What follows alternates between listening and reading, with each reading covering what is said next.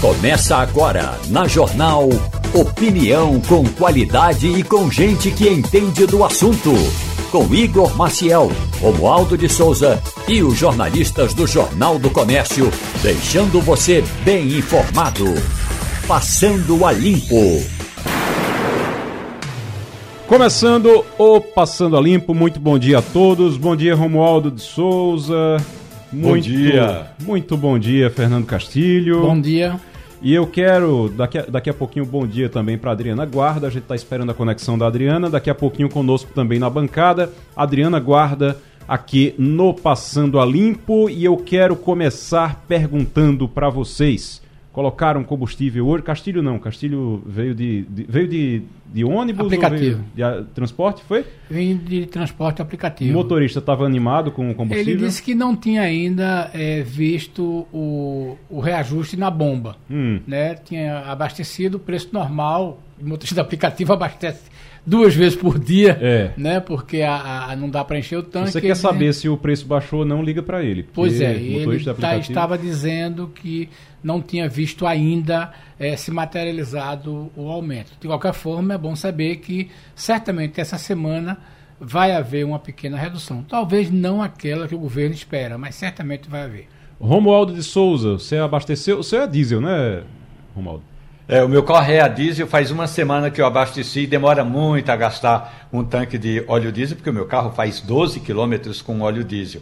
Agora, o, a, aqui em Brasília, o PROCON já abriu uma investigação. Hum. Chegaram centenas de denúncias, tipo, é, tudo pela metade do preço, mas que na prática não é bem assim não. Ou seja, houve um reajuste um dia antes, um reajuste, aumentou o preço do combustível um dia antes da Petrobras anunciar redução do preço. Ou seja, o PROCON está investigando essa denúncia. É o bom e velho, aliás, o bom não, o mal e velho, tudo pela metade do dobro, não é isso? É isso aí. Tudo pela metade Exatamente. do dobro. Pessoal slogan já... da Black Fraud. É, também conhecido como Black Fraud. Você vai lá, aumenta o preço para depois baixar e ficar a mesma coisa.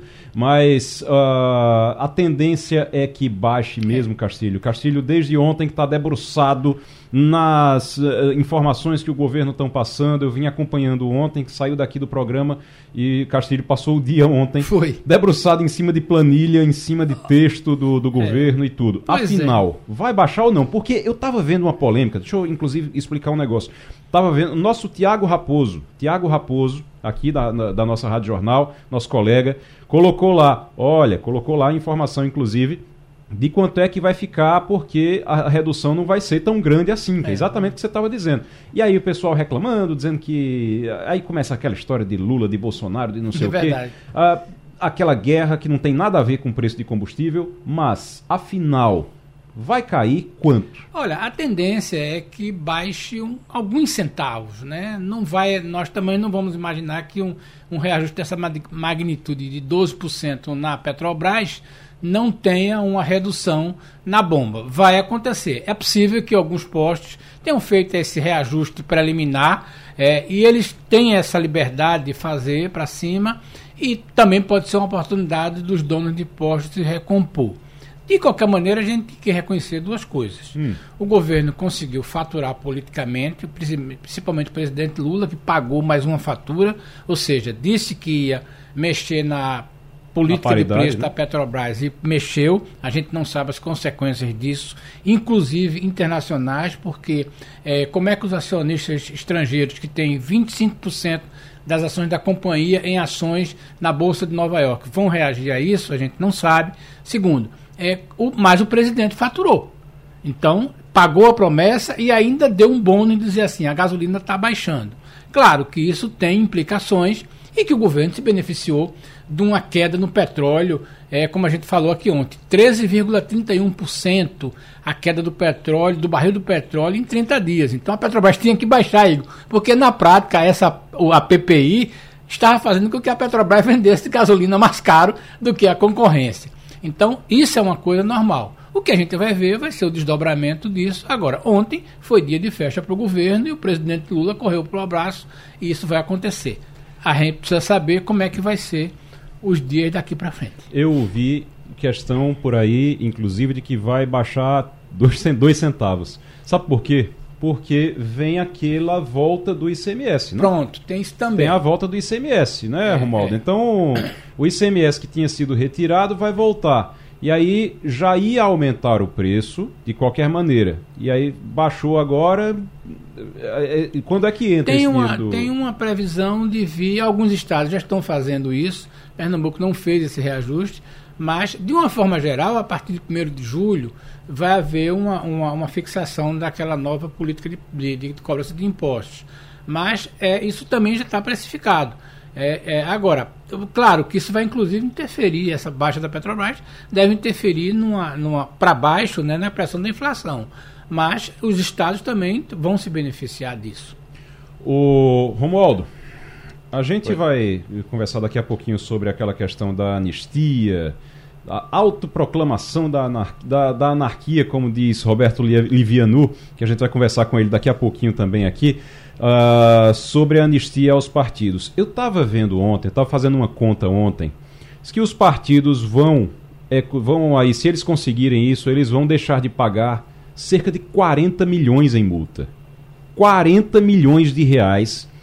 Imagine, você faz coisa errada, é multado em 40 milhões de reais e aí você mesmo se perdoa depois. Você diz: Não, eu não, não, não, vou pagar, não. Deixa eu me perdoar, eu vou perdoar a minha própria dívida. É isso que está acontecendo no Congresso Nacional.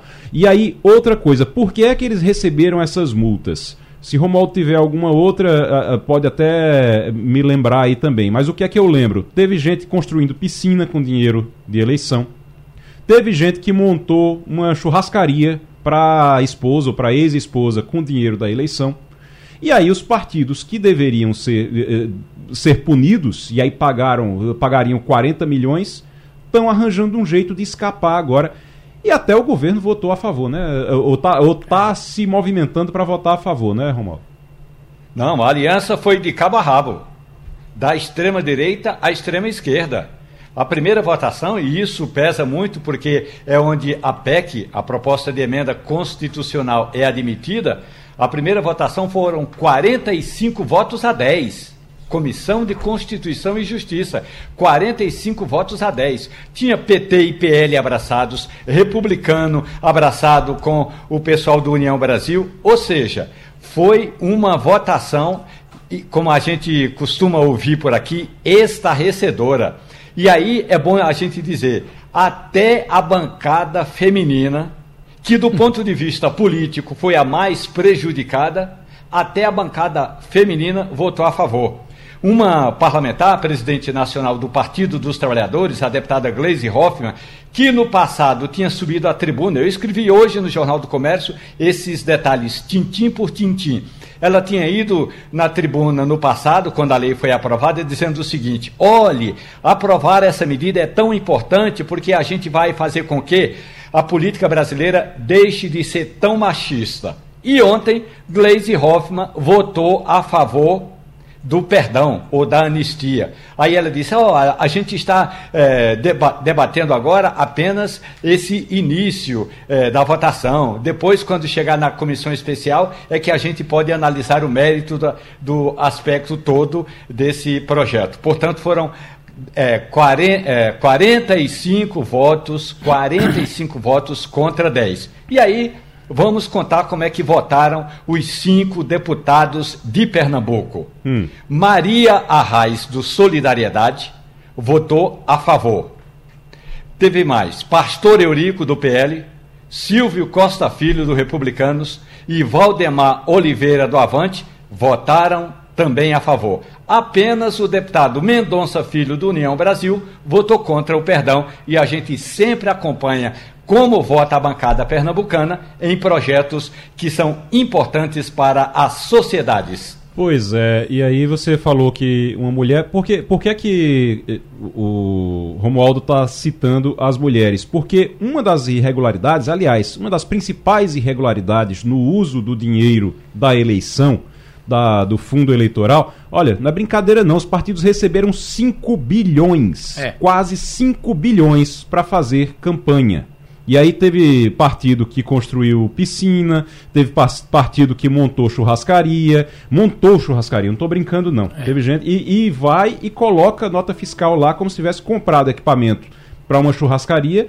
como se aquilo fosse alguma coisa de campanha eleitoral. E aí no fim das mas o, o maior de todos, o, o, o, mais complicado de tudo isso é não terem cumprido as cotas para mulheres, mulheres e negros também, né, Romualdo? Isso.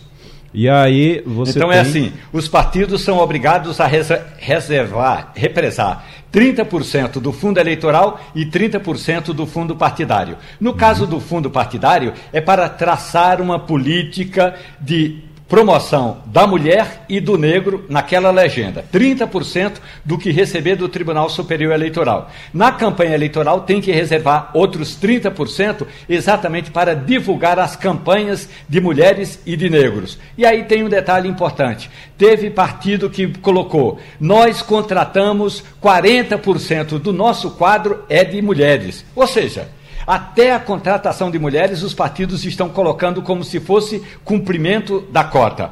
Outro detalhe: o TSE, o Tribunal Superior Eleitoral, foi atrás de algumas dessas contabilidades e tem partidos reincidentes, ou seja, lá no passado já haviam sido eh, multados e foram perdoados. Esse é o segundo perdão. Essa é a segunda anistia que está sendo dado a partidos que não cumprem essa meta de 30% de reservar 30% eh, dos recursos do fundo eleitoral e do fundo partidário para candidaturas femininas e candidaturas negras. Oi, Igor. Oi. Eu queria fazer um pequeno comentário sobre essa decisão. Lembrando que, lembrando que depois do intervalo a gente vai entrevistar tá. Roberto Livianu. Só sobre exatamente esse assunto. Só uma informação. Veja bem, a ânsia por dinheiro dos partidos, do, né, dinheiro do contribuinte dos partidos é tão grande que o ano passado eles tiveram 5,7 bilhões. O total de multa desse negócio dá 40 milhões.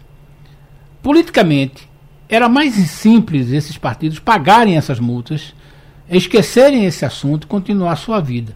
Mas a ânsia pelo dinheiro é tão grande que os caras estão se propondo esse desgaste público para fazer. Nós estamos falando de um total de 40 bilhões que, se ele recolhesse e pagasse, seria retirado do fundo partidário e até do fundo eleitoral. Mas a ânsia né, é tão grande, né, e lembrando que partidos como o PT, que receberam 500 milhões, MDB, que receberam mais de 500. Então é aquela história.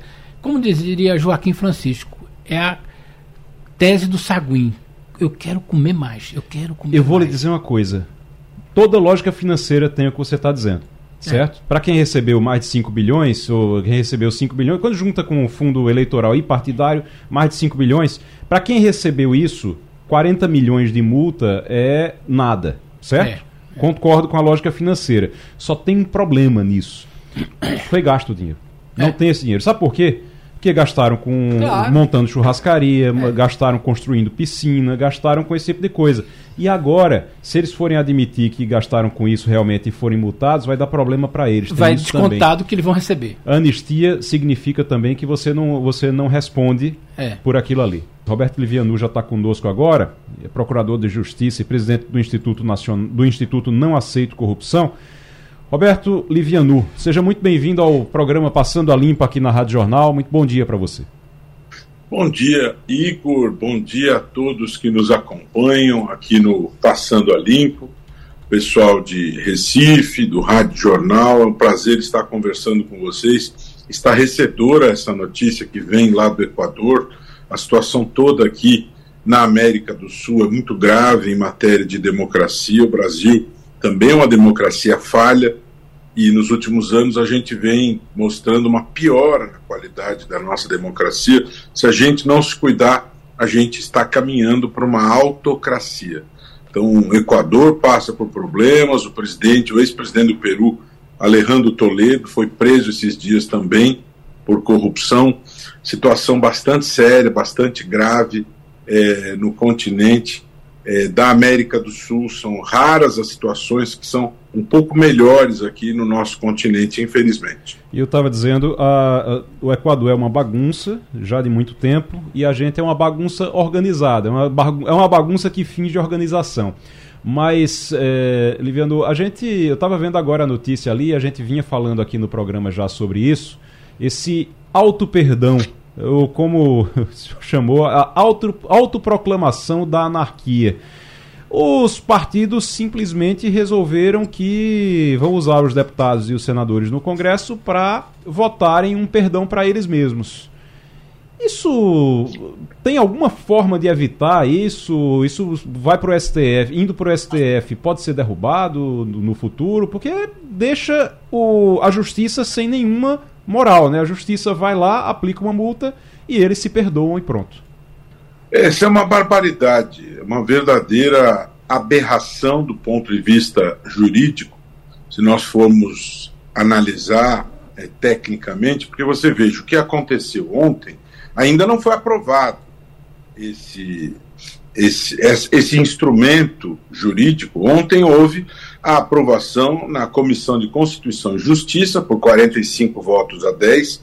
E veja só, é, essa comissão, teoricamente, deveria se debruçar sobre a constitucionalidade desta proposição.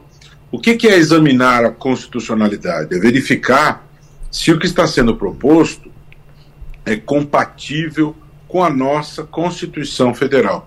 E é óbvio que não é compatível. Uma das regras mais sérias, mais importantes, mais é, essenciais da nossa Constituição, qual é? É a regra da igualdade de todos perante a lei, a chamada regra da isonomia constitucional. Todos precisam ser tratados em condições de igualdade. Agora, por exemplo, no final deste mês, nós, todos nós, eu, você, Igor Maciel, a senhora que está nos escutando, o senhor que está nos escutando, quem está ralando todo dia, trabalhando, é, tendo o seu desconto do imposto de renda retido na fonte, nós vamos ter a obrigação de recolher o imposto de renda, a mordida do leão. Né? Todos nós temos um tratamento igual, vamos ter que fazer essa declaração de imposto de renda, queiramos ou não, todos somos iguais perante a lei, todos vamos ter que declarar, todos, todos temos que pagar o imposto de renda todo mês, todos somos iguais perante a lei. Mulheres, homens, negros, brancos, amarelos, todos somos iguais perante a lei. Qual é o sentido desta anistia? os partidos políticos querem ser tratados de maneira diferente, querem tratamento privilegiado. Enquanto todos têm que obedecer à Constituição e à lei, eles querem ter tratamento privilegiado. Ao longo dos anos foram sendo construídas regras eleitorais para é, disciplinar a competição pelo voto, tratamento é, de cotas para o espaço de poder para os negros, para as mulheres, uhum. regras referentes à transparência no processo eleitoral, regras de financiamento da política, tudo isso compõe o chamado regramento eleitoral. Isso passou por discussão na Câmara, no Senado, sanção pelo presidente da República e compõe o ordenamento jurídico eleitoral. E muitos dos deputados que participaram dessa discussão assinam um pedido, uma proposta de emenda à Constituição da PEC 9 da anistia. O que, que é essa anistia? Virar a mesa, rasgar a Constituição e não respeitar todas as regras que foram construídas a partir de um debate democrático na Câmara, no Senado, sanção do presidente, respeito às ações afirmativas, respeito aos direitos das mulheres, dos negros e tudo mais. E isso foi aprovado ontem é, na CCJ, exatamente no dia em que faz aniversário a Lei de Acesso à Informação, que completou 12 anos de vigência no Brasil. Isso é uma verdadeira barbaridade, é um tapa na cara do povo, é cuspir na cara do povo. 45 deputados disseram que esta proposta ela é constitucional. É uma verdadeira aberração os deputados dizerem: não, não, nós não estamos sujeitos à lei como todos que declaram imposto de renda. Nós temos que ser tratados como deuses. Nós somos intocáveis. Nós não nos submetemos à lei. Lei é para os otários. Lei é para os palhaços. Lei é para os imbecis. Nós, que somos os detentores do poder, usamos os, o poder para o alto benefício. E, os, e é? o, o, o, Liviano, o, você usa uma, uma informação, inclusive, que a gente até estava falando aqui. Muita gente, aliás, muitos, muitos mesmos, que hoje são favoráveis a essa virada de mesa, eles montaram a mesa. Eles estavam ali parafusando a mesa, porque eles estavam, eles votaram e quando era politicamente, eleitoralmente bom para eles, e aí eles disseram: não é bom que tenha essas regras para as mulheres, para negros, é bom que tenha toda essa. E aí, quando passa o, o, o, período eleitoral, quando passa tudo isso, aí não precisa mais do voto, pelo menos não por enquanto, aí diz: não, vamos virar a mesa que a gente mesmo construiu. Mas Fernando Castilho está aqui na nossa bancada também, nós temos uma bancada aqui para lhe fazer perguntas. Fernando Castilho quer lhe fazer uma pergunta agora. Bom dia, professor Roberto. Eu queria como leigo no assunto, queria a informação seguinte: é, naquela, naquela velha expressão, cabe recurso? É, cabe alguma ação da sociedade, alguma a, a, a ação de inconstitucionalidade, né, já que seria é uma PEC, é, ou essa é uma coisa que, pelo placar de 45 a 12, a gente pode dizer que está é, morto e sepultado? Fernando, obrigado pela sua pergunta. Quero acrescentar uma informação relevante, que é, não é a primeira vez que essa anistia ocorre, já é a quarta anistia aos partidos, portanto, nós percebemos aí um comportamento naturalizado. Também é importante destacar que um, uma proposição de mudança da da ordem jurídica, ela passa por várias etapas. Nós estamos falando de uma proposta de emenda à Constituição. Agora, a próxima etapa, é, haverá uma comissão especial que vai examinar essa proposição. Depois dessa comissão especial, isso deve ir a plenário da Câmara dos Deputados. O Brasil é um país bicameral do ponto de vista legislativo. Se aprovado pela comissão especial e pelo plenário da Câmara, em tese, isso iria para o Senado. Respondendo à sua pergunta, do ponto de vista do exame pelo Poder Judiciário, o PSOL, o PSOL e o Partido Novo foram os dois únicos partidos que não é, concordaram com isso. É muito importante destacar que nós vemos aí bolsonaristas e petistas unidos em prol deste é, indulto aos partidos. E quando eles se unem, há algo de muito podre acontecendo, porque eles sempre rivalizam. Né? O que, que caberia do ponto de vista jurídico? O pessoal já diz, já afirma que dentro da sua é, legitimidade constitucional levará o tema ao judiciário, questionará a constitucionalidade deste indulto. A meu ver, esse indulto afronta a Constituição e esse exame de constitucionalidade ele é absolutamente cabível. Quem dará a última palavra a isso, sem dúvida, é o Supremo Tribunal Federal. E ele dirá: esse indulto respeita a Constituição ou não? Quem decidirá isso ao final são os 11 ministros do Supremo Tribunal Federal. E aí, o que prevalecerá? Prevalecerá a interpretação da Constituição, a melhor interpretação do direito, ou nós teremos uma decisão de natureza política. Nós sabemos que muitas vezes o, o Supremo Tribunal Federal tem decidido muitos temas politicamente. Muitos temas são decididos politicamente. Vejam ao longo da história o caso do impeachment da ex-presidente Dilma Rousseff. Ela sofreu impeachment, o julgamento foi presidido pelo ex-ministro Lewandowski e, ao final, ela não sofreu a inelegibilidade. Esta decisão não era prevista na Constituição. Foi uma decisão de caráter político. Né? Então, qual será o desfecho dessa questão? Isso vai depender de qual apreciação terá o Supremo Tribunal Federal em relação ao indulto. Se pode, é, em relação a essa anistia, indulto não, em relação a essa anistia aos partidos. O que se pode dizer é que não é a primeira vez, isso tem ocorrido de maneira reiterada e vamos ver como que os ministros do Supremo, em chegando ao Supremo, encaminhando isso a nível político, como que o Supremo Tribunal Federal vai examinar isso. Agora, o Rádio Jornal de Recife, a Rádio Jornal de Recife, colocar este assunto em pauta, debater, conscientizar as pessoas a respeito da monstruosidade que isto representa, é muito importante nós não podemos perder a capacidade de indignação. Isto é uma verdadeira aberração. Isso não se sustenta. Está se rasgando a Constituição. Todos nós temos que obedecer à lei, à Constituição, inclusive partidos políticos.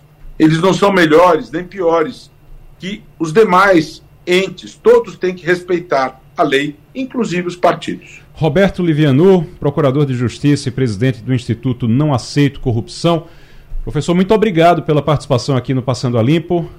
Pedir também e Oi. convidar quem está nos ouvindo, nos acompanhando, a seguir-nos no Instagram, Não Aceito Corrupção, e também a mim, Roberto Livianu Oficial. Muito um bem. grande abraço, obrigado por esse espaço e vamos todos ficar aí em vigília acompanhando o desfecho desse tema, dizendo não à PEC 9 de 2023, esta PEC desta anistia aos partidos inaceitável. Então, Instagram, não aceito corrupção, Roberto Livianu Oficial. Um abraço a você, Igor, a Muito todos obrigado. aí do Passando a Limpo e a Rádio Jornal de Recife. Um abraço a todos, muito obrigado. Muito obrigado, Roberto Livianu, falando com a gente direto de São Paulo, procurador de Justiça, presidente do Instituto Não Aceito Corrupção. E já está conectado conosco nosso, nosso companheiro de bancada aqui, inclusive, Maurício Garcia, que é especialista em pesquisas eleitorais, para comentar com a gente aqui a pesquisa da CNT, pesquisa que foi divulgada esta semana, trouxe dados que o PT comemorou bastante, que o governo comemorou bastante, e alguns dados que é, precisa ter atenção. Maurício, muito bom dia. Seja bem-vindo mais uma vez aqui ao Passando a Limpo, você é de casa. Mas uma das coisas que me chamou a atenção aqui, e eu vou colocar logo para você, Maurício, é o 43% de ótimo e bom na avaliação do governo federal para esse início de gestão. 43% é maior do que Bolsonaro tinha em 2019, que era 39%. Então já mostra um otimismo um pouquinho maior aí com Lula. Mas é um otimismo maior com Lula é, em relação a Bolsonaro, mas não em relação aos outros governos de Lula. Porque nos outros governos de Lula você tinha 49%, você tinha 50%, então tinha isso um pouquinho mais alto. Foi que é, é, isso mostra um, um otimismo em relação a Bolsonaro, mas mostra que a situação não é fácil para Lula nesse terceiro governo? Bom dia, Igor. Bom dia, Castilho. Bom dia, Adriano. Bom dia, Romualdo. Bom dia a todos. Olha, Igor, na, é, é, é, é, um novo, é diferente de querer comparar 20 anos depois. Se comparar o que foi Lula 2003 com Lula 2023, são 20 anos que se passaram, é um outro, é um outro país. Não só em termos de comportamento, de opiniões, mas é um país hoje que está dividido. Naquela época a divisão não era tão explícita, tão clara, tão beligerante quanto foi a gente viu nos últimos meses, nos últimos anos até.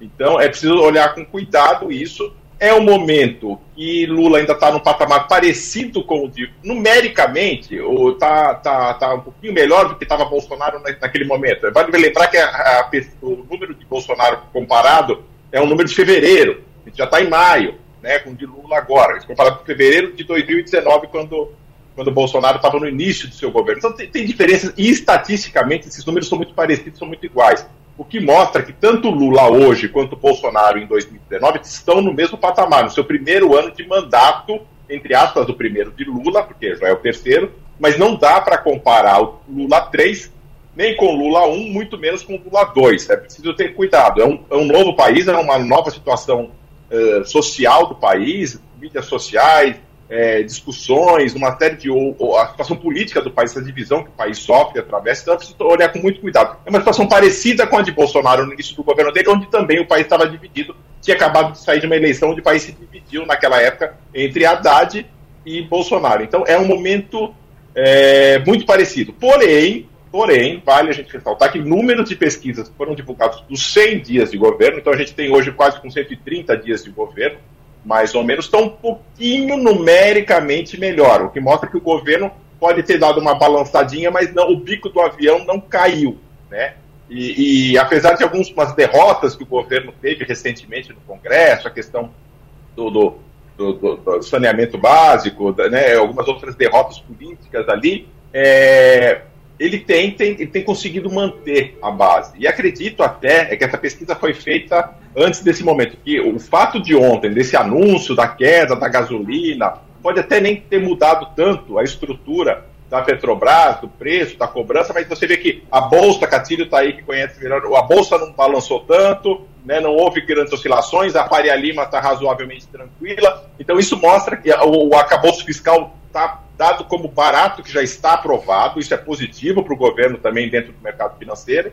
E tem também ainda a reforma tributária que está claramente com uma aprovação muito grande dentro do Congresso e deva ser aprovada. Então, vem, ao que tudo indica, vem uma maré de notícias boas daqui para frente para o governo e a começar por essa pesquisa divulgada ontem. Vamos ver, porque se vier essa maré de notícia boa para o governo, isso é bom para a população, e a gente espera que seja bom para a população também, que é o que importa mas vai ser melhor do que no caso de Bolsonaro. Eu estou vendo aqui a evolução do, da aprovação e da desaprovação, nesse caso de, do presidente, não é do governo. E aí, quando você vê a aprovação de Bolsonaro, era 57% em fevereiro de 2019. 57%. E a desaprovação era melhor do que a de Lula hoje. Lula hoje é 35% de desaprovação e a de Bolsonaro naquela época era 28%. Então, 28% a desaprovação. Estava melhor. A questão é que já em agosto de 2019, ou seja, com oito meses de governo, a desaprovação de Bolsonaro saiu de 28 e foi para 54. Piorou muito, assim, no espaço. Isso antes da pandemia. Antes, da, da, pandemia. É, estamos falando de antes da pandemia. 54%. Depois da pandemia foi para mais de 60%. Mas 54% saiu de 28, o negativo, para 54% entre fevereiro e agosto. E o positivo saiu de 57 para 41. Hoje Lula está com 57 e o negativo com 35. Vamos ver como é que vai estar tá em agosto. Romualdo de Souza. Professor Maurício Garcia, bom dia para o senhor. Eu lhe bom pergunto, dia. o que o governo precisa fazer, e aí é aquela avaliação do governo, professor, o que o governo precisa fazer para ser, digamos, mais simpático diante da sociedade, diante do eleitor. Fala-se nos bastidores aqui no Palácio do Planalto que agora está começando a engrenar uma máquina chamada comunicação. Ou seja, o governo agora está se dando conta de que precisa descer do palanque, e aí é o presidente e seus ministros, e governarem, e dizerem que estão governando. O senhor acha que essa é a saída para que esse percentual comece a subir? Com certeza, Romualdo. A comunicação é tudo. É, e qual, nenhum governo do mundo, em qualquer época, fez sucesso, alcançou o seu objetivo sem uma boa comunicação. E vários governos bem administrados, sem comunicação, acabaram morrendo e acabando muito mais cedo do que se esperava deles. Então, a comunicação é fundamental, a gente até comentou isso, Acho que a última a divulgação das pesquisas de 100 dias do governo, e sei que o governo está fazendo muita pesquisa, tenho, tenho ciência disso, de colegas meus pesquisadores que estão fazendo pesquisa para o governo, não sei de resultados, mas sei que eles estão fazendo, então o governo está fazendo pesquisa. O governo, o PT, a, a, direção, é, e eles estão. É, o, o, o, alerta que foi dado com os 100 dias está é, sendo. está tendo uma reação. E por parte do governo isso é positivo. A gente percebe que, é, tanto para a classe mais baixa, a classe média e a classe alta, em termos uh, ações para esses três tratos foram tomados. A primeira, com a história do Bolsa Família, você pegava a base da pirâmide. As pessoas mais pobres estavam sendo atendidas com a continuidade, com a retomada e o reforço financeiro que foi feito, até em termos fiscais, para manter o Bolsa Família.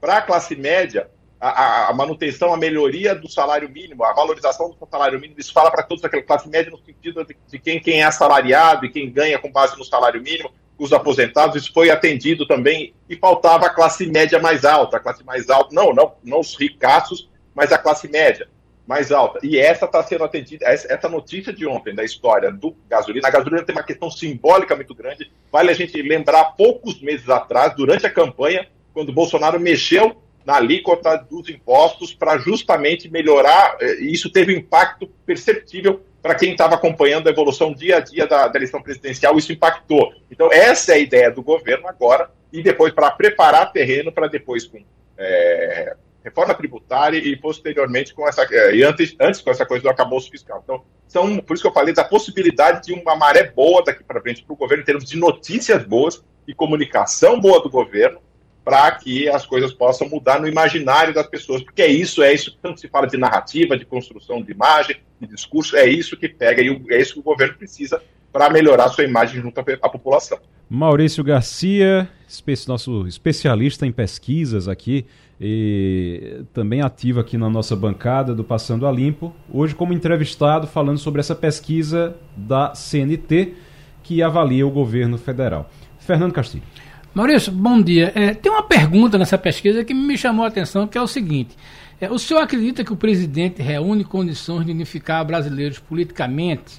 É, e aí, 45% dizem que sim, ou seja, há uma expectativa muito forte, apenas 21% dizem que não, e, né? e 30% dizem que vai ficar igual. O senhor acha que, que é um caminho de bom para Lula trabalhar, quer dizer, ele já tem, se ele já parte de 45%, é, é, é, é uma boa margem para ele trabalhar nessa, nessa direção de que é, tentar algum tipo de pacificação ou é apenas um dado estatístico? Sim, sim, há uma esperança muito grande, como ocorre com todos os governos no seu início. Né? E isso já tinha essa, essa, essa esperança de. Porque apesar todos aqueles, todo brasileiro, apesar de ser crítico, ele vai até um ponto que, no fundo, ele, é, no fundo, no fundo, no fundo, quando ele coloca a cabeça no travesseiro, ele torce para dar certo. Assim, o mais radical, para que o país melhore, né? É claro que pode não gostar de uma atitude ou outra do governante, mas há uma esperança de que a coisa melhore. Então, eu acho que é um patamar muito bom para o governo, é um, é um solo muito fértil para o governo daqui para frente. Ele não pode reclamar que a situação tá, não é terra arrasada, não é. Ele, muito pelo contrário, ele tem condições de fato de virar o jogo. Oposição, o governo sempre vai, vai receber e oposição ferrenha sempre vai ter. Né? Então, esse papel que está sendo feito pelos bolsonaristas, pelo PL, por essa pancada mais tarde, vai acontecer, até porque o PT, se ele fez isso, o inverso. Né? Tudo, tudo depende do tamanho dessa, dessa oposição. E aí, no caso, a grande questão daqui para frente, até de governabilidade, vai ser o quanto que o governo vai conseguir dialogar com os centrões. Né? Hoje a gente tem uma, um racha no centrão, é, mas não deixa de ser uma. Podemos tratá-los como uma coisa só, porque você vai ter que negociar com cada um deles para ver o quanto que, que, que vai ser daqui para frente. Já está muito bem alinhado a aprovação com os dois centrões, com esses dois grupos é, do centro, com relação ao arcabouço fiscal, e a mesma coisa com relação à reforma tributária. Então, vai chegar e ter o ponto de outras questões, e daí aí são mais complicadas. Óbvio, o governo vai querer mexer com Eletrobras, vai querer mudar determinadas coisas que podem ser perigosas. Então, o governo precisa tomar cuidado politicamente para isso, até porque a articulação do governo está passando por um momento difícil, principalmente o ministro Alexandre Padilha e o Rui Costa, que são os responsáveis por isso, apesar que o Rui Costa, semana passada, tirou o time de campo, disse que a responsabilidade não é dele, é de Padilha, então ele vai ter que ter essa negociação, isso vai ter que estar muito azeitado. E o governo, ao que parece, está preocupado com isso e está agindo para isso, para comunicar não só com a população, mas também entre os deputados. Professor Maurício Garcia, especialista em pesquisas eleitorais. Maurício, muito obrigado pela participação. Conexão Portugal, com Antônio Martins. Voltamos agora com Antônio Martins para Portugal. Vamos direto para Portugal agora. Martins, hoje, quarta-feira, e aí deve estar todo mundo dizendo, mas não era na quinta, Martins, lá em Portugal? Estamos com essa nova programação agora, com os colunistas organizados agora em novas datas. Antônio Martins na quarta-feira, na quinta-feira, amanhã temos Fabiola e na sexta-feira Eliane Cantanhede e também João Correia. João Correia para falar, estreia na sexta-feira para falar de geopolítica aqui no Passando a Limpo. Mas, Martins, a nossa geopolítica aqui, nesse momento, aí na, na, na região ibérica. Região de Portugal vê triplicar número de brasileiros e dá apoio aos imigrantes. Esses imigrantes estão sendo bem recebidos por aí? Bom dia, Igor. Bom dia a todos Bom que dia. fazem parte da bancada, da bancada do Passando a Limpo. Bom dia, nossos ouvintes. Olha, é, a gente já sabe perfeitamente da, dessa leva de brasileiros né, que tem vindo aqui para Portugal. E depois de, da região do Porto, do, de Lisboa, de algumas outras cidades que é, são é, menores, mas também são bastante conhecidas, né, como é, é, é Aveiro, né, é, enfim, outras cidades, Faro também, né, no sul, no Algarve, outras cidades mais fronteiriças, inclusive, né, como é o caso de Viena do Castelo, já perto da Espanha, tem visto crescer também uma, a grande, uma grande quantidade, ou melhor, tem visto crescer a, a quantidade de de, de brasileiros que vivem lá. É, só para você ter ideia, triplicou o número de, de estrangeiros né, em Viena do Castelo, que é uma cidade que fica no alto do Minho, na região do Minho, é uma região, inclusive, que contribuiu muito para a migração de portugueses no Brasil ao longo de várias épocas, né, principalmente no Nordeste, tem muita gente do Minho. É, o Minho é essa região já fronteiriça com a Espanha, Viana do Castelo é uma das cidades mais importantes dessa região, e tem cerca de 7.500 estrangeiros, sendo que 3 mil são brasileiros. Os brasileiros, inclusive, ultrapassam a, o número de espanhóis que está ali do lado, né, e é natural que haja esse intercâmbio aí de espanhóis e portugueses nessa área fronteiriça. O que acontece? É, ao ver essa quantidade de imigrantes, né, de imigrantes nessa região, as autoridades dos, das cidades, como Valença, Viana do Castelo, são ao todo seis cidades ali naquela região do Alto é, se inscreveram no projeto da União Europeia de, de é, integração de migrantes. Então, receberam cerca de é, 200 bilhões de, de, de euros né, para poder fazer um projeto de integração, né, é, para fazer com que essas pessoas sejam de fato é, é, recebidas e tenham condições de viver naquela região e também até lutar contra a xenofobia, que é um, um problema que sempre acaba, é, enfim, é, acontecendo em lugares onde não existe de imediato uma grande leva de imigrantes e passa a ter com uma grande quantidade em um curto período de tempo, porque acaba sendo também uma, uma grande forma de, desse imigrante ser uhum. ocupado por todas as mazelas, né? quando você não tem uma explicação óbvia uhum. para os seus problemas, e existem muitos problemas, obviamente, né? E Portugal tem enfrentado alguns, inclusive a Europa como um todo, como, como inflação, como custo de vida, questão imobiliária, automaticamente o elo mais fraco é o culpado, né? passa a ser culpado e o imigrante acaba assumindo esse papel. O Romualdo de Souza está lá em Brasília para lhe fazer uma pergunta também. A gente está conversando com Antônio Martins, nosso correspondente em Portugal. Romualdo. Antônio Martins, muito boa tarde. Sua Santidade, o Papa Francisco, que toma café brasileiro, Martins, o café que é servido no Vaticano é da Chapada Diamantina, no sertão da Bahia, agora está tem essa polêmica com relação à visita de Francisco a Portugal. Tem um selo do Vaticano que exige alguma, algum serviço específico, é isso, Martins? Bom dia, Romualdo. Veja, é, essa, essa, esse selo do Vaticano, né, por que está sendo feito? Né? É porque Portugal, Lisboa, vai sediar a Jornada Mundial da Juventude, agora em agosto. É o principal evento católico, junta muita gente. A gente lembra o que aconteceu no Brasil, no Rio de Janeiro, né, quando o Papa Francisco foi, inclusive, ao Rio de Janeiro.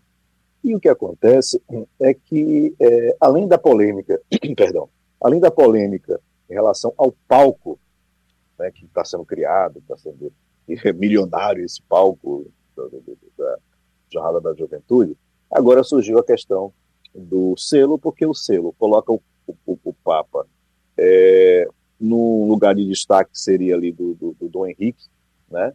É, no que seria o padrão de descobrimento, com algumas crianças com os desenhos que remetem muito aos livros escolares da época da ditadura, né, da, da, ditadura salazarista. Você pegar os cadernos da época, que hoje inclusive são, são é, objeto de colecionadores, você vai ver que as figuras são muito parecidas e tal. Além do mais, o padrão de descobrimento, a gente até vai lá, tira foto, aquela coisa toda, mas é um padrão que foi feito durante o governo de Salazar. Então está muito ligado ao governo salazarista. E o, o, o, o, Papa é, aparece nesse selo, né, obviamente que foi a revelia dele, mas enfim, toda essa, essa, é, essa estética que está voltada, ligada ao salazarismo e que, obviamente, no, é, no, no, monumento que também está ligado ao salazarismo. E isso criou uma grande polêmica. A outra polêmica é que o governo, é, o parlamento aprovou agora no último dia 12 a lei da, da eutanásia, né, que permite a eutanásia aqui em Portugal. E no último dia 12, que foi véspera da primeira aparição de Fátima, dia 13, e o Papa se pronunciou sobre isso, dizendo que achava muito triste que o país onde Nossa Senhora teria aparecido é, aprova-se uma lei para matar. É, isso repercutiu bastante. Agora, o, o, que acontece é que essa lei é, já, já tá, tem sido vai e vem para o executivo, para o, o, o judiciário, para o legislativo há sete anos. O presidente já vetou duas vezes, já voltou duas vezes para o parlamento, já foi duas vezes para o que seria o Supremo aqui. Então não tem mais o que fazer. Essa última aprovação é definitiva e o presidente Marcelo Rebelo de Souza vai ter que sancionar essa lei e a lei entra em vigor 90 dias depois de ser sancionada pelo presidente. Então, essa vinda do Papa aqui em agosto em volta de polêmicas aí. Agora eu queria falar um pouquinho sobre a questão do café que você falou, né? Hum. Tem uma coisa muito engraçada desde que eu vim morar aqui, que é o seguinte, quando eu digo aquela expressão que a gente fala muito no Brasil, ah, esse produto é tipo exportação, as pessoas começam a rir não entendem aqui em Portugal. Mas por que exportação? Por que, que exportação é melhor do que o produto que não é exportação? E a gente vê o, o local do Brasil no mundo. Né? O Brasil sempre foi um país que as suas melhores coisas eram para exportação, era produto para fora. Não é à toa que no Vaticano toma-se o café brasileiro, né? Porque o melhor café do Brasil, ele não fica no Brasil, ele vai para fora, ele é, exporta, ele é, produto de exportação. É uma expressão que, que não faz o menor sentido para o português. Né? É, isso é muito triste, de alguma maneira, né? óbvio que é um dos principais produtos que nós temos, mas é como nós tratamos a nossa população, né? o nosso mercado interno. Ele não é, ele não é digno dos nossos melhores produtos. Isso é triste. O Fernando Castilho. Martins, é, é, tem uma, uma, uma, informação de que estudantes brasileiros estão organizando um protesto na Universidade de Lisboa e o tema é, mais uma vez, xenofobia. Mas eu queria completar uma informação. Esta, este sentimento de xenofobia é um sentimento que se percebe mais na academia, os estudantes se percebem isso, porque veja bem, eu conheço pessoas e tenho inclusive até aparentados que estão em Portugal e que não tiveram nenhuma dificuldade porque foram para lá na condição de técnicos especializados. Então, um deles me disse assim: Olha, Portugal é muito bom para quem chega equipado intelectualmente e com capacidade técnica e profissional, mas é muito ruim para quem chega para aventurar. Aí a minha pergunta é, é essa questão do, da xenofobia é percebida nas universidades, no campo acadêmico, ou você consegue identificar também é, fora de outras áreas, né, uma coisa generalizada, como você falou no começo da nossa conversa? Bom dia, Castilho. Olha, é, é generalizado sim, né? só que são níveis de ataques xenófobos. Né?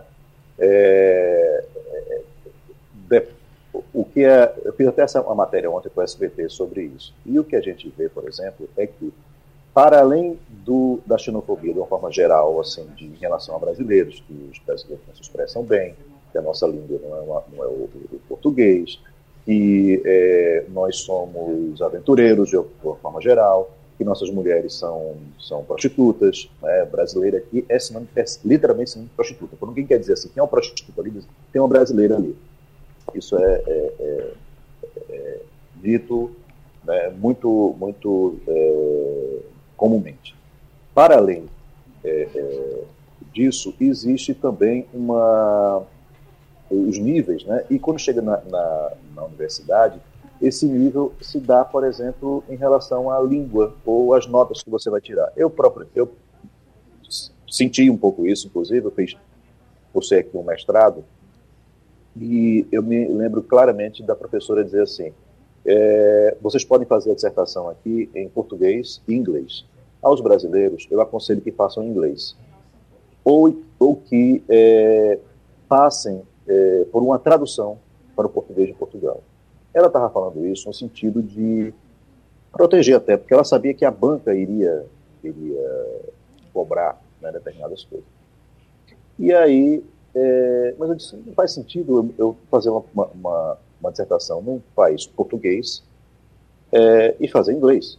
Eu, eu, posso até querer fazer inglês, mas não faz sentido. E eu tive que perguntar para ela, professora, qual é o inglês? O inglês britânico, o inglês é, americano, o inglês australiano, indiano, do Sri Lanka, do, sabe? Porque existem muitos ingleses como existem muitos portugueses também. E todos são inglês e todos são português.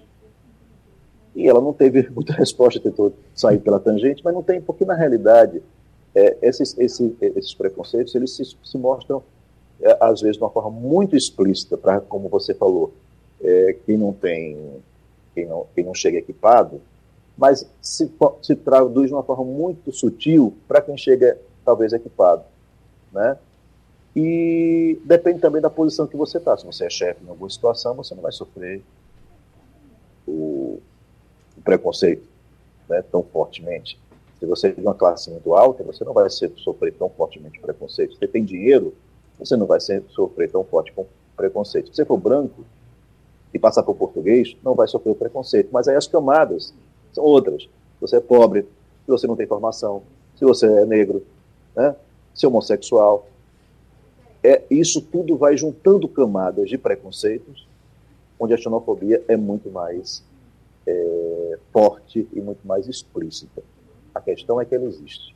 E muitas vezes os brasileiros são tidos como aqueles que, as mulheres que roubam os maridos das portuguesas, e os brasileiros aqueles que roubam os empregos ou que roubam, roubam mesmo qualquer coisa. Se acontecer qualquer coisa, é a, o, o, brasileiro ou, o, às vezes o africano né, é o primeiro suspeito. Antônio Martins, Conexão Portugal, aqui no Passando a Limpo, agora todas as quartas-feiras conosco. Martins, muito obrigado mais uma vez aqui pela participação. Por Romualdo, o...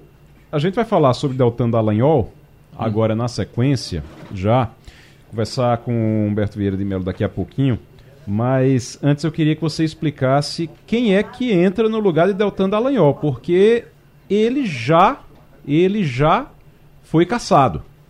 Quem é que toma posse no lugar dele agora? Luiz Carlos Rauli. Ah, é? Rauli é um deputado, foi um deputado do PSDB por oito mandatos. Sim, sim. E aí ele trocou o PSDB pelo, pelo Podemos acabou não conseguindo a legenda e ficou na suplência. Como a cassação do mandato do deputado Deltan Dallagnol leva os votos que ele recebeu, 344 mil, para a legenda, Raul será empossado imediatamente, porque a reportagem da Rádio Jornal colocou no ar exatamente o momento em que o ministro presidente do TSE, Alexandre de Moraes, define o final do julgamento. Primeiro, ele diz que é uma decisão por unanimidade, ou seja, todos os sete acataram o relatório apresentado pelo ministro Benedito Gonçalves. Depois, Deltan, o TSE comunica imediatamente ao TRE e o TRE já caça, da, já imposta o suplente. Deltan pode até tomar uma decisão do ponto de vista jurídico. Ele pode entrar com um pedido de liminar no Supremo Tribunal Federal. Aí vai aguardar. Se não sair essa liminar, ele pode ainda apelar ao TSE. Mas essa apelação ao TSE, ele apela já sem o mandato. Portanto, quem vai assumir é Luiz Carlos Rauli, que é autor de um dos textos da reforma tributária. Aliás, manda os mandatos de Rauli o tempo todo foi em função dessa reforma tributária. Exatamente. É. é o deputado de uma pauta só e é considerado um dos maiores especialistas nesse tema. Então, do ponto de vista da, do debate da reforma tributária, é qualquer que seja a interpretação sobre a saída de Dallagnol, é, o debate de reforma tributária ganha com a presença de Raul lá, porque, inclusive, ele hoje, Igor, é consultado pelas comissões e pelos deputados sobre esse tema. Agora, outra coisa, antes da gente chamar é, Humberto Vieira de Mello para falar sobre esse, esse caso de Daltan Dallagnol, que a gente vai falar sobre isso ainda hoje no programa, eu quero saber o seguinte, Romualdo. Faltou sal na casa de Bolsonaro. Eu não estou brincando não, viu, Castelo? Não, é verdade. Faltou sal, sal. Faltou é. sal. Faltou sal na casa de Bolsonaro. E aí ele foi na casa do vizinho. E o vizinho é petista. Que história é essa?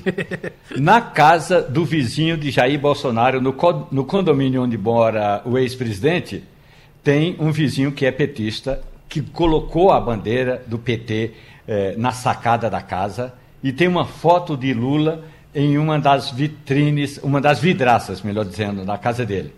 Bolsonaro simplesmente saiu, bateu a porta do vizinho e falou assim: Olha, bom dia, eu sou Jair Bolsonaro, eu estou morando aqui na mesma rua que o senhor e a gente tem que fazer uma convivência de vizinhos. Se o senhor precisar de mim, o senhor pode chamar. Eu vou lhe passar o telefone. Não sei se já passou, mas prometeu que passar o telefone. Se precisar de mim, pode chamar, porque eu tenho aqui a segurança que é dada, paga pelo contribuinte, e ela vai estar ao nosso serviço, ao nosso, da família Bolsonaro, e de quem mora naquela quadra no condomínio Mansões do Lago. Ah, ah, e aí, eh, ainda disse o seguinte: lá no meu interior de São Paulo, porque o Bolsonaro nasceu ali no Vale da Ribeira, em São Paulo. Lá no meu interior de São Paulo, a gente faz amizade trocando é, pedidos ou trocando alguma coisa. Eu ainda não tenho nada aqui porque ainda estou montando a minha casa, mas se você tiver um, uma pitada de sal, me dê para a gente fazer a comida. Os, o vizinho deu uma risada, apertou a mão de Bolsonaro e disse: Presidente, se eu precisar do senhor, eu lhe aviso.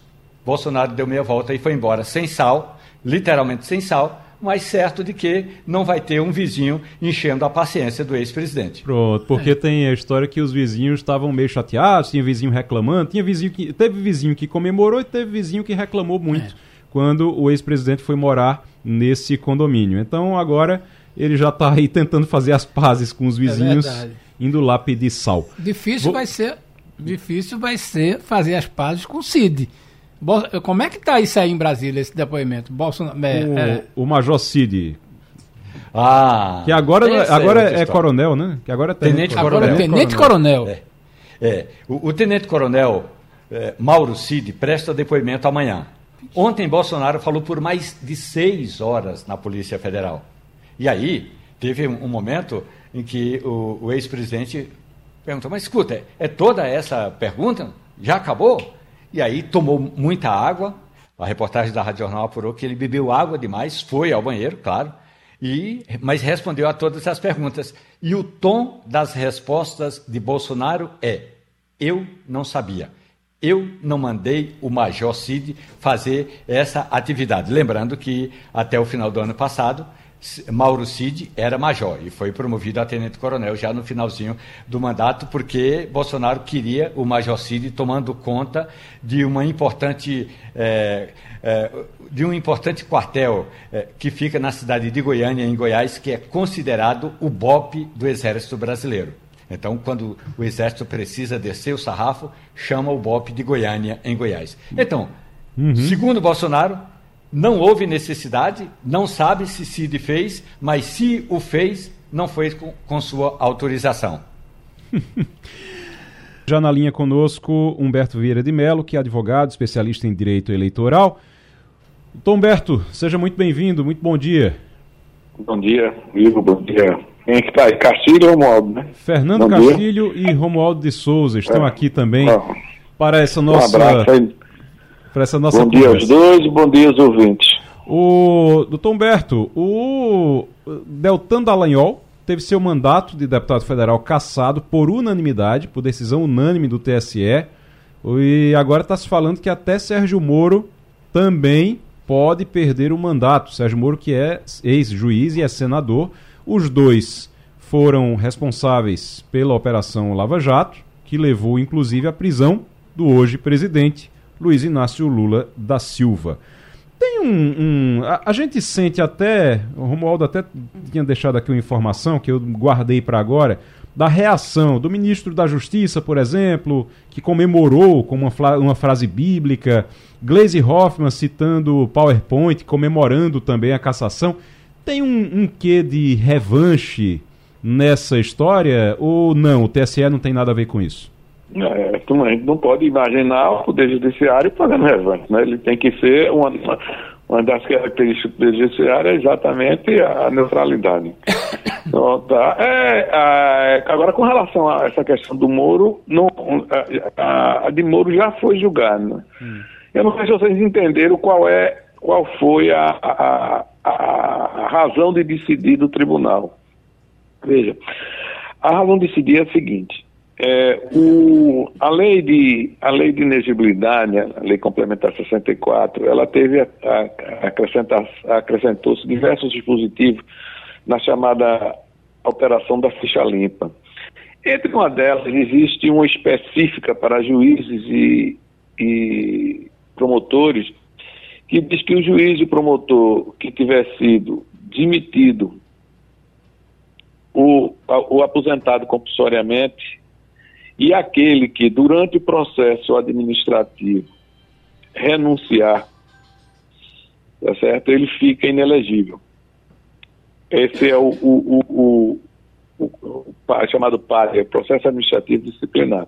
Essa é a regra, a linha Q, o artigo eu não me lembro bem, mas a, a linha, a, linha, a linha Q. Hum. Então é uma regra específica para o juiz. O tribunal entendeu que o Delanhol, quando quando pediu exoneração em novembro de, de 21, ele pediu em novembro de 21, ele tinha dois processos condenatórios que tinham sido advertências, portanto não seriam processos que levariam à inegibilidade, mas que teria 15 outros processos ainda sendo apreciados no, no Conselho Nacional do Ministério Público, e que esses processos poderiam se transformar em, em PAD, em PAD, o que levaria à inexigibilidade dele caso ele se exonerasse é, enquanto tivesse andamento esses PAD.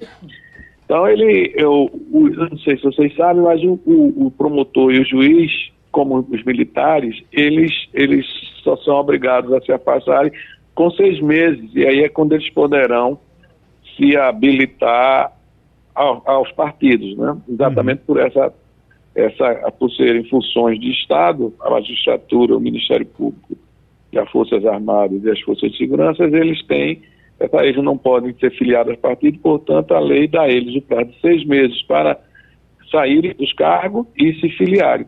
E ele teria saído 11, 5, 11, 5 meses antes desse prazo. Hum. E que ele se induziu, na realidade, que ele teria agido com abuso do exercício do, do direito. Ele tem o direito de pedir exoneração, mas que ele teria feito esse, teria pedido a exoneração para fraudar essa, esse impedimento da inegibilidade dele. Essa foi a razão de seguir, tá certo? Ele foi, foi considerado que houve um, um, um, um, ele tinha 15 processos que podiam gerar PAD e ele se antecipou na exoneração para evitar ser alcançado pela desembilidade. Aí ele é, usaram que houve fraude à lei nesse ato e uma, uma, um abuso do, do, exercício do próprio direito. Fernando Castilho. Bom dia, doutor Humberto. É, a sensação que passa para o leigo é de que, por unanimidade, é uma decisão muito forte. É uma coisa que não há discussão, não há desentendimento, não há nenhuma divergência. E essa decisão, né, naturalmente, impacta na hora do Dalton Dallagnol apelar. Isso é verdadeiro? É, é o fato de ter sido por unanimidade é, torna a vida do deputado no sentido de procurar uma defesa, fica mais difícil de, de, reverter, de né? recorrer, de ir até ao Supremo, onde certamente é. ele também tem desafetos. É, veja, é, vamos lá.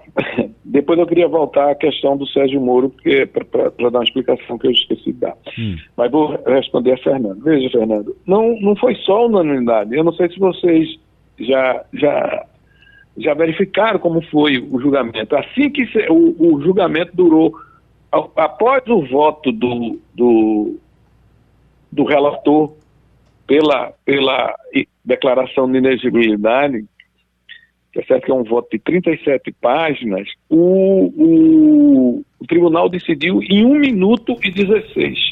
Hum. 1 minuto e 16 segundos foi a duração entre, entre o voto do relator e a declaração de resultado. Assim que o relator acabou, o presidente, o ministro Alexandre Moraes, perguntou se alguém tem alguma divergência, os, os outros juízes disseram, não, ninguém tem divergência. Então foi, foi, foi verificado, a, foi dado, anunciado o resultado. Então foi 1 minuto e 16 segundos. Ou seja, nenhum ministro sequer deu o voto para ser voto com o relator. Não houve nem isso. Tá certo? Foi é, a sensação que a gente mais, mais tempo de tribunal, porque essa decisão já tinha sido tomada lá no cafezinho. Olha, tu vai, vai ter alguma divergência? Não, não vai ter divergência. Então, vamos encerrar esse negócio e vai pedir visto? Não, não vou. Eles decidiram isso antes de entrar na, na, na, na, na sessão. Na sessão, a sessão foi, foi a sessão apenas para que o relator desse o voto e diante desta pergunta, alguém tem alguma divergência? Alguém quer fazer algum comentário? Não. Um minuto e 16. Cuidado com o resultado, tá certo? Quanto a Sérgio Moro, veja, a situação de Sérgio Moro é diferente, porque Sérgio Moro, em relação a esse problema, não sei se Sérgio Moro tem outros problemas, outros pedidos de inegibilidade, tá certo? Sérgio Moro, ele na realidade, ele, não sei se vocês estão lembrados, ele renuncia, ele exonerou-se do cargo, ele pediu a exoneração do cargo do ministro para assumir o, as funções no, no, no, na transição entre, entre Temer e, e Bolsonaro. E Bolsonaro. Portanto, ele não, não foi pré-campanha eleitoral, entendendo? E, e, e, inclusive, já tem a decisão do, do TSE sobre essa matéria de, de, de, de, de Moro. Moro tem outros processos, mas com relação a este tema, não há contaminação da decisão de e Delanhol em relação a Moro. Romualdo de Souza, a gente está conversando com o doutor Humberto Vieira de Mello, advogado especialista em direito eleitoral, sobre a cassação de Deltan Dallagnol, esse processo que ele, como ele estava dizendo agora, 1 minuto e 16 foi o tempo para o Tribunal, o Tribunal Superior Eleitoral decidir sobre essa cassação. Romualdo. Humberto Vieira de Mello, muito bom dia. A reportagem da Rádio Jornal acompanhou o julgamento no TSE e logo depois eu me dirigi ao relator e fiz uma pergunta. Ele disse que não gravaria a entrevista, mas eu perguntei a Benedito Gonçalves: Ministro, o senhor entendeu que Dallagnol pediu exoneração do cargo de procurador para evitar uma eventual punição? A palavra, eu usei dois termos: evitar uma eventual punição administrativa, claro. E aí ele balançou com a cabeça. Ele não gravou a entrevista. Eu lhe pergunto, é. Humberto Vieira de Mello, pode um tribunal penalizar quem quer que seja por uma presunção de um suposto crime? Não, veja, ele não, não, não, ah, não é bem isso. Ele, ele não exonerou-se para. O, a decisão do Benedito não é que ele, do, do, relator, do voto do ministro relator, não é que ele exonerou-se para não ser punido, punido pelo tribunal. É que ele teria se exonerado para evitar a ineligibilidade prevista na Lei 64. Tá certo? É, a ineligibilidade na Lei 64 ela atinge o Ministério Público e a magistratura, tá certo? Se existir um processo administrativo que possa levar à demissão. Então, ele já está inelegível. Enquanto existir uma, um processo administrativo, um PAD, né, chamado processo administrativo disciplinar, que possa levar a uma, a uma, a uma demissão ou uma aposentadoria compulsória, o, o, o juiz está e o promotor estão impedidos de, de concorrer a, a, ao pleito eleitoral.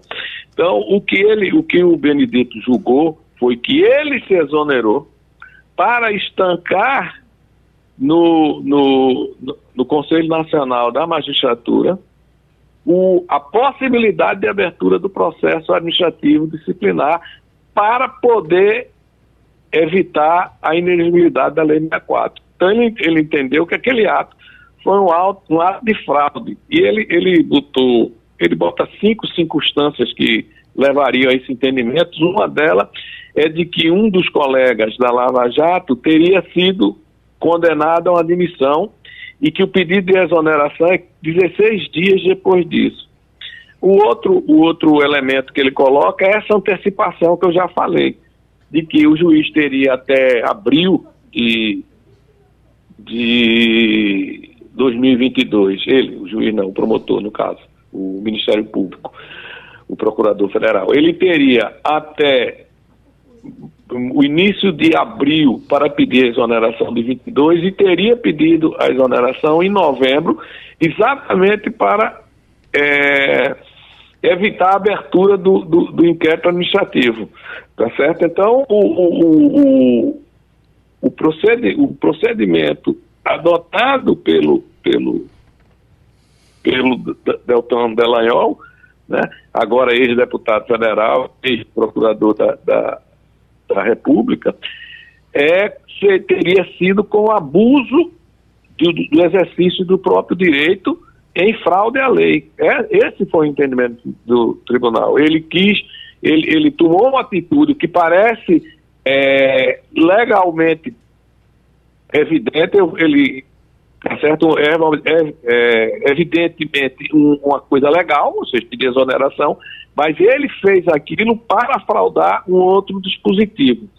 Eles citam a decisão do Supremo Tribunal, Romualdo, uhum. que é, é, a seguinte: o, a, a LOMAN, que é a lei que regulamenta a magistratura, ela estabelece que ninguém pode, pode ser reeleito com quatro anos de direção. Então, se você tiver um cargo diretivo de um tribunal, você não poderá ser reeleito após quatro anos tá? quatro anos de exercício. E um dos tribunais, num dos tribunais, o vice-presidente, que já ia no seu segundo mandato, há cinco dias de completar quatro anos, ele pediu a exoneração, da, renunciou ao cargo de vice-presidente.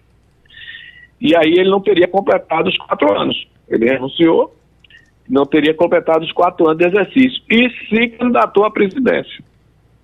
E essa matéria foi até o Supremo, e o Supremo entendeu inelegível, que ele seria inelegível, porque ele, aquela, aquela, aquele, aquela renúncia teve o objetivo de fraudar a limitação estabelecida na lei de, organização da magistratura, na LOMAN.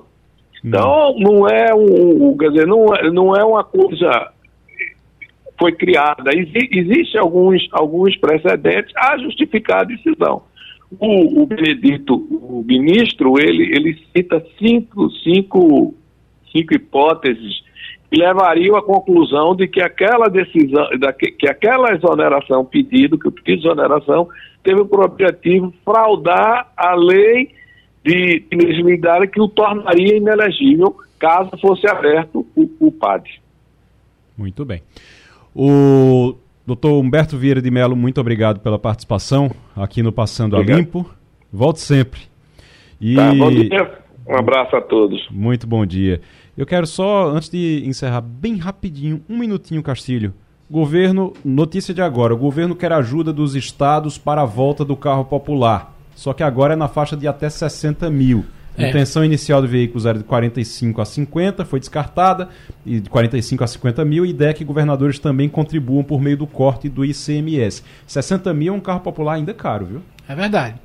É caro e outra coisa, nós estamos falando aí de 18% é, de ICMS. Então o governador vai ter que abrir mão disso. É, é aquela história, né? Você vai me ajudar, amigo? Como é?